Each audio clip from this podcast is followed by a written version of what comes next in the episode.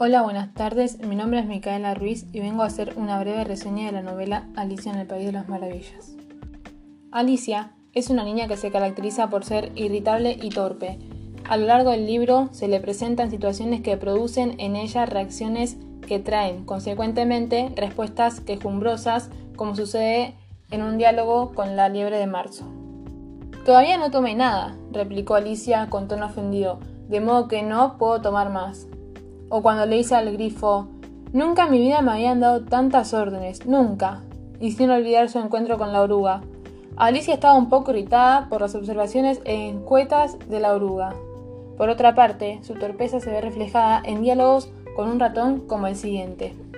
Me gustaría que conociese a nuestra gatita Dina, tan tranquilita cuando se queda sentada junto al fuego, y es una verdadera campeona para cazar ratones, le dijo ella. O este otro, hay un perrito de lindo cerca de casa, es de un granjero, ¿sabe?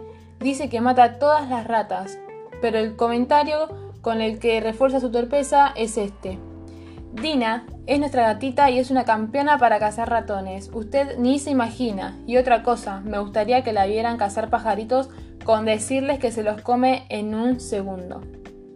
También su torpeza se resalta en algunas acciones que considero acorde a su edad como cuando prueba una diminuta llave en puertas grandes o cuando se encoge habiendo dejado la llavecita sobre la mesa.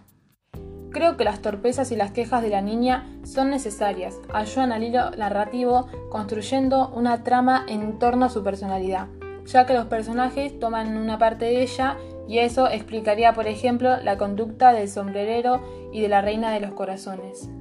Es una novela re divertida y desopilante capaz de remontarnos a la niñez y sacarnos una sonrisa. Espero que les haya gustado este podcast. Saludos.